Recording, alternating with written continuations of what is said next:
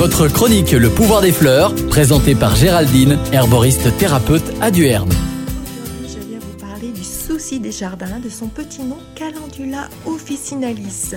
C'est une astéracée. Selon la mythologie grecque, quatre nymphes des bois sont tombées follement amoureuses du dieu Apollon et sont devenues jalouses les unes des autres. Par cet amour, elles n'ont plus œuvré pour Artémis. Cette dernière, pour leur donner une bonne leçon, les transforma en quatre soucis blancs-ternes.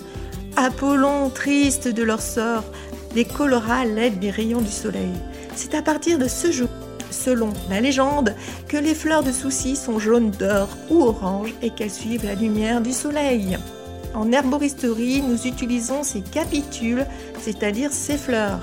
C'est dans le domaine dermatologique que la calendula a acquis ses lettres de noblesse en raison de ses vertus adoucissantes et cicatrisantes.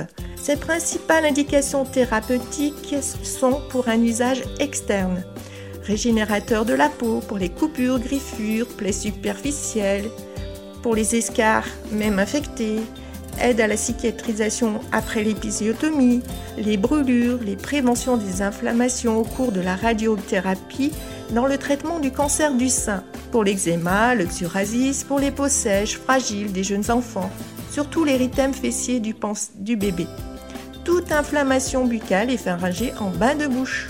En interne pour les maux d'estomac, complément d'un tra traitement conventionnel. Attention par voie interne à forte dose peut devenir toxique et il ne faut pas l'utiliser au-delà de deux semaines. Demandez l'avis d'un professionnel de santé. Ne pas utiliser si vous êtes allergique aux astéracées. Dans ma petite herboristerie, je la vends sous forme de macérat huileux. Merci et à bientôt les amis des plantes.